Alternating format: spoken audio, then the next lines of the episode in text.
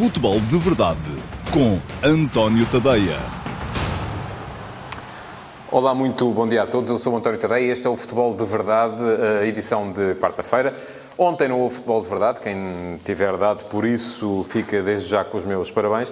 E não houve, uh, por uma razão muito simples, eu estava a viajar de Kiev para, para Lisboa e uh, não, não houve possibilidades. À hora uh, do futebol de verdade, como sabem, a meia-dia e meia de segunda a sexta-feira, eu estava lá em cima, a 10 mil metros de altitude, e daí ainda não me é possível fazer o programa e emissão em direto para o Facebook, isto para quem vê em direto no Facebook. Bom, não tendo havido ontem, há hoje outra vez e uh, tudo bem, cá estamos de volta para mais então uma edição do Futebol de Verdade, uh, hoje centrada uh, basicamente em dois temas. Primeiro ainda uma espécie de recuperação daquilo que se passou com a Seleção Nacional na segunda-feira em Kiev, na derrota frente à Ucrânia, que deixa tudo ainda dependente dos últimos dois jogos para a qualificação de Portugal e depois também uma primeira uh, abordagem àquilo que vai ser a eliminatória da Taça de Portugal, que se vai espalhar entre a quinta-feira e o fim de semana, uh, para que possamos uh, começar um bocadinho no exercício de caça ao tombas gigantes, começar a perceber onde é que podem surgir surpresas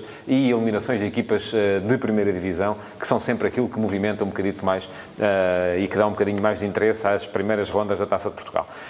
Já lá vamos, no entanto, primeiro que tudo, só para vos recordar que podem deixar perguntas, podem fazê-las uh, na caixa de comentários para quem está a ver em direto no Facebook. Uh, deixem lá as vossas perguntas, não tem que ser necessariamente sobre estes dois temas, tem que ser sobre futebol, uh, mas não tem que ser sobre estes dois temas e já sabem também que no final a equipa de produção deste Futebol de Verdade vai escolher uma dessas perguntas para que eu possa responder-lhe uh, mesmo no fim desta, desta emissão. Vamos começar pela Seleção Nacional, então. A Seleção Nacional perdeu, uh, perdeu com a Ucrânia, é o terceiro jogo competitivo que Fernando Santos perde desde que uh, entrou em funções, e já foi há cinco anos. Eu volto a recordar, Portugal perdeu contra a Suíça no apuramento do Campeonato do Mundo 2018, contra o Uruguai no próprio Campeonato do Mundo 2018 e agora contra a Ucrânia no apuramento para o Campeonato da Europa de 2020. Não é uma hum, taxa muito elevada de derrota derrotas, eh, embora também se possa dizer eh, que Portugal também não ganha assim tantas vezes, sobretudo quando os adversários são daquela primeira camada, aquelas primeiras 20 equipas do ranking mundial. Aquilo que conseguiu foi, no Campeonato da Europa de 2016, ser campeão da Europa com basicamente seis empates, seis empates e uma vitória e isso foi muito em função daquilo que era a força do coletivo, eh, a solidariedade que aquele coletivo era capaz de pôr eh, em campo em cada, em cada jogo, e depois ganhou a Liga das Nações, aí sim já com uma performance um bocadinho mais impositiva, porque ganhou dois dos quatro jogos e empatou os outros dois na fase de grupos, e depois ganhou também os dois jogos da Final Four, frente à Suíça e à Holanda, e aí já são adversários já de, uma, de um nível um bocadinho superior. Tal como é esta Ucrânia, já a equipa estava avisada para isso, já se sabia que uh, o jogo ia ser muito complicado, mas já se sabia também uh, que uma derrota não deixaria Portugal fora do Campeonato da Europa ou em problemas para lá chegar. Portugal, basicamente, a partir daqui, tem de ganhar os jogos contra a Lituânia em casa e contra o Luxemburgo fora, e isto é presumindo que a Sérvia é capaz de ganhar a esta Ucrânia em casa. Eu, da maneira como vejo as coisas, uh, não vejo isso muito provável. Embora, já se sabe, se for preciso, uh, se Portugal escorregar, os sérvios podem até conseguir um milagre nesse, nesse dia. Mas a questão é que esta equipa da Ucrânia, de facto, é forte, é sobretudo forte do ponto de vista defensivo, e é uma equipa que uh, contra-ataca muito bem e que tem uh, uma ideia de jogo muito consentânea com os jogadores que têm em campo. Em contrapartida, eu vi, uh, sobretudo nas redes sociais e nos comentários que fizeram ao, ao, meu artigo, aos meus dois artigos que eu escrevi a seguir ao jogo, vi muita gente a queixar-se dos mesmos de sempre. Fernando Santos, porque, enfim, com ele a equipa não joga nada, e de Cristiano Ronaldo, porque aparentemente seca tudo o que está à sua volta. Eu discordo das duas questões. E discordo por uma razão muito simples. É verdade que com, este, com estes jogadores que Portugal tem, Uh, e tem ali jogadores, já não é só Ronaldo, já há muito mais gente, já há uma, um lote de segundas figuras que poderiam perfeitamente ser primeiras figuras numa série de seleções europeias.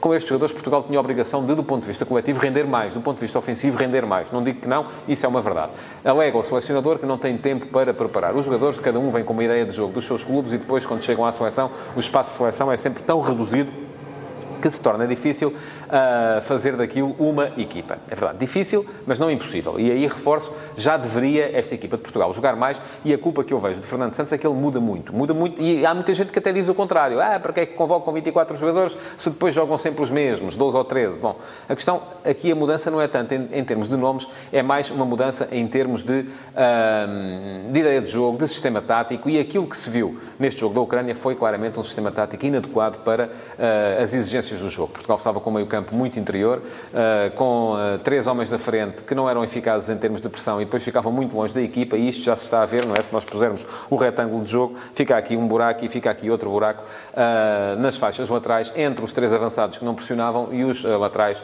lá atrás. e isto foi por aí quase sempre que a Ucrânia foi sendo capaz de superar Portugal. Mesmo assim, Portugal poderia perfeitamente ter ganho o jogo, eh, teve situações de perigo e ocasiões de gol mais do que suficientes para isso, esbarrou num Piatov soberbo, o guarda-redes da Ucrânia esteve muito bem, e uh, também alguma infelicidade na finalização, porque com aquilo que Portugal rematou deveria ter marcado mais do que aquele gol único, o gol 700 de Cristiano Ronaldo, uh, numa grande penalidade.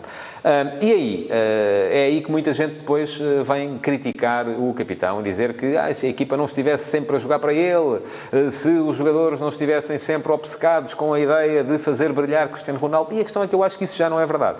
Já houve uma altura em que era assim, em que se via na equipa, olhem, por exemplo, 2016 era assim. Uh, no Campeonato da Europa de 2016, Portugal ganhou com uma equipa que a primeira coisa que cada jogador fazia quando recebia a bola era olhar onde é que está o Cristiano Ronaldo para ele poder dar a bola e para ele resolver. Hoje eu acho que já não é assim. E essa uh, fase de grupos da Liga das Nações serviu muito para isso, porque Portugal jogou os quatro jogos contra a Polónia e Itália sem Cristiano Ronaldo e uh, aquilo que se viu uh, foi uma equipa, até do ponto de vista coletivo, mais harmoniosa do que tem sido ultimamente. Também os jogos tinham outra carga de responsabilidade, uh, mas uma equipa que permitiu a esse lote de segundas figuras, de jogadores que aparecem na poderiam aparecer na sombra, mas que aparecem a seguir a Cristiano Ronaldo, uh, cresceram muito em termos de estatuto dentro da seleção. E hoje já não se vê isso, felizmente, porque isso também não era positivo. Hoje aquilo que se vê é uma equipa cheia de jogadores que sentem que podem ser eles próprios a resolver. Agora, é preciso também pôr um travão nisto, porque aquilo que se viu na Ucrânia foi um lote de jogadores que achavam todos que eram capazes de resolver sozinhos. E aí é que falta a tal questão um, do equilíbrio coletivo e uh, de uma ideia de jogo que, que permita que a equipa um, consiga, um, enfim, coordenar-se melhor e uh, dar mais possibilidades de brilho aos jogadores e aos indiscutíveis talentos que tem. Uh, é esse o trabalho que falta fazer, que Fernando Santos vai ter de fazer Uh, não sei se nos próximos jogos, já se apenas depois, quando houver mais tempo, uma, uma, uma concentração maior antes do próprio do Campeonato da Europa, porque, tal como a Seleção Nacional, eu também estou convencido que Portugal vai estar no Campeonato da Europa. Enfim, também vos digo, se Portugal não ganhar em casa à Lituânia e fora ao Luxemburgo, então não vai para o Campeonato da Europa fazer rigorosamente coisa nenhuma, porque estes são dois adversários, já não digo do fundo, do fundo, do fundo, porque aí estão outras equipas, aquelas que apanham aos 8 e aos 9 de cada vez, mas são dois adversários perfeitamente ao alcance de qualquer equipa das primeiras 25 uh, eh, do ranking europeu. Uh, portanto, são dois jogos para ganhar e são dois jogos que Portugal, em princípio, também vai ganhar. Ponto final no tema Seleção Nacional. Há de voltar o tema lá para novembro, quando a equipa voltar a encontrar-se, então, para esses dois jogos. E vamos então olhar para aquilo que vai ser a eliminatória deste fim de semana da Taça de Portugal, a primeira em que entram as equipas de primeira divisão. E aí, aquilo que toda a gente imediatamente uh, pensa, enfim, os adeptos dos grandes pensam, uh, será que o meu clube vai ganhar? Será que o meu clube vai passar? E é normal que pensem assim, mas uh, se quisermos abrir um bocadinho mais o ângulo da fotografia, aquilo que toda a gente pensa é, será que vamos ter tombas gigantes? O que é o Tombas Gigantes? É uma equipa que seja capaz de, vinda de um escalão inferior, ganhar a uma equipa de um escalão superior. Primeiro, deixem-me dizer que concordo em absoluto com a, a regulamentação que obriga as equipas da primeira divisão a jogarem fora de casa nesta ronda. Acho muito bem.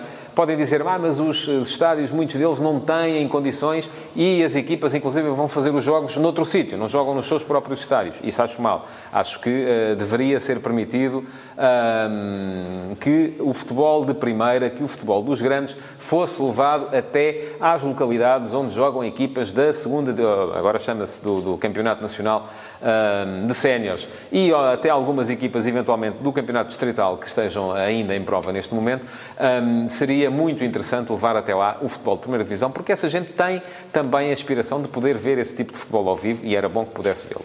Não acontecendo isso, aquilo que uh, temos ainda assim é positivo, porque vai uh, levar a que as equipas da primeira divisão vão jogar em estádios onde regularmente não aparecem. E, olhando para isto, então, vem a tal questão dos tombas gigantes. Ao longo da história houve várias equipas, enfim, os grandes não é muito normal que acabem por ser derrotados por equipas de, de, de escalões inferior.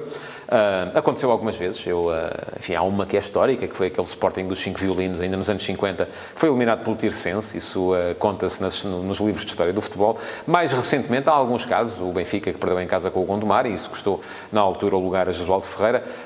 já que falámos de Fernando Santos, Fernando Santos teve dois casos destes. Perdeu em casa com o Futebol Clube do Porto, hum, pelo Futebol Clube do Porto, perdeu com o Torriense, e depois no Sporting perdeu com o Vitória Futebol Clube, na altura em que o Vitória estava na segunda divisão. mas também houve houve casos de eh, eliminações fora de casa. Recordo-me que o Sporting uma vez foi derrotado pelo Gil Vicente em Barcelos. E, portanto, são uh, situações que são possíveis, que podem acontecer, embora geralmente com adversários um bocadinho mais poderosos do que aqueles que, ou então, uh, do que aqueles que os grandes vão defrontar, ou então numa situação em que os grandes uh, facilitam em demasia e acabam por deixar de fora a maior parte dos seus jogadores mais credenciados. Olhando para aquilo que temos nesta, nesta ronda, o Sporting vai jogar fora com o Alverca. E atenção a esta Alverca. O Alverca é uma equipa que está muito bem classificada classificada, está em segundo lugar no, no grupo D do Campeonato Nacional de Séniores, não perdeu um único jogo ainda esta época e, portanto, é uma equipa que pode perfeitamente discutir o jogo uh, empolgada, com o Sporting ao qual faltem algumas figuras principais, pode perfeitamente discutir o jogo uh, e uh, o Sporting vai ter que ser naturalmente muito rigoroso para conseguir levar de vencida este adversário que, ao que parece, está a querer regressar àquilo que foi nos anos 90 do século passado, isto é, uma equipa de primeira divisão. O Benfica um, tem uma tarefa aparentemente mais difícil, mas uh, veremos depois na prática se é assim ou não. Vai jogar fora com uma equipa da segunda Liga, com o Cova da Piedade, embora o Cova da Piedade seja uma equipa que não está assim tão uh, bem no seu campeonato. Já não, não ganha um jogo de Liga desde 31 de agosto, precisamente quando recebeu o Benfica B, uh, e isto significa que uh, os últimos dois jogos em casa os perdeu. Foram com o Feirense e com o Casa Pia e não marcou golos nem num nem no outro. Portanto, uh, é uma equipa que tem uh, alguns jogadores interessantes, alguns jogadores com passado no futebol português e algum presente também, naturalmente. Estou a pensar, neste caso, até no Edinho, que já foi internacional e que está lá. mas é uma equipa que, à partida, a não ser que o Benfica está facilite também, dificilmente terá condições para levar o jogo de vencida. E o mesmo pode dizer-se do Coimbrões, que vai receber o do Porto. O Coimbrões está também no Campeonato Nacional de Séniores, não está tão bem como o Alverca, está a meio da tabela do Grupo B, não me parece que seja uma equipa também em condições para poder ah, eliminar o Futebol Clube Porto. Portanto, temos aqui logo, à partida, o caso dos três grandes, que não me parece que seria uma surpresa monstruosa se fossem eles a ser tombados, se fossem eles os gigantes a ser tombados nesta eliminatória. Portanto, vai ser preciso olhar para outros jogos e eu selecionei aqui um lote de uh, sete jogos onde eventualmente poderemos ter surpresa. Vou dizer, Loltano Passos de Ferreira o Loltano é terceiro do grupo D uh, do Campeonato Nacional de Séniores. É uma equipa que está muito bem no seu campeonato e o Passos de Ferreira não está tão bem assim. O Pepe entrou há pouco tempo, já teve agora tempo para trabalhar com os seus jogadores e, ao contrário daquilo que acontece nos grandes, esta pausa para as seleções não lhe tirou grande parte do plantel. Portanto, ele teve tempo para trabalhar, para passar uma ideia de jogo. Acredito que o Passos de Ferreira possa melhorar, mas ainda assim vai ter uma dura tarefa pela frente. Depois, uh,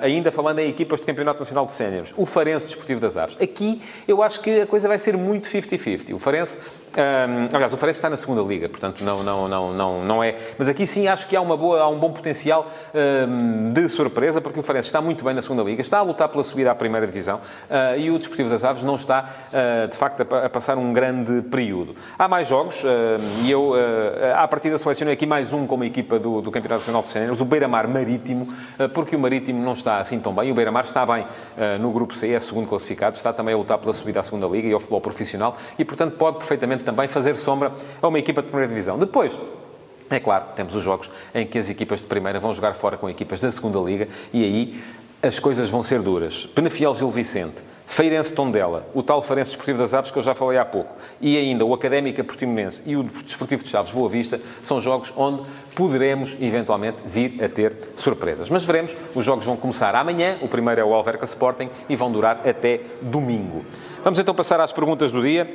Um, e uh, pergunta-me o Artur Domingues. Olá, Artur, muito bom dia.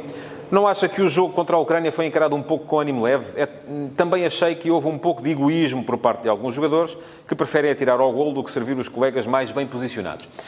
Olha, eu acho que sim às duas questões. Uh, Pareceu-me que Portugal não estava preparado para aquilo que ia enfrentar pela frente. E isso percebeu-se uh, no tal equívoco tático que a equipa apresentou de início e que foi depois forçada a corrigir, só que quando corrigiu já, já estava a perder por 2 a 0.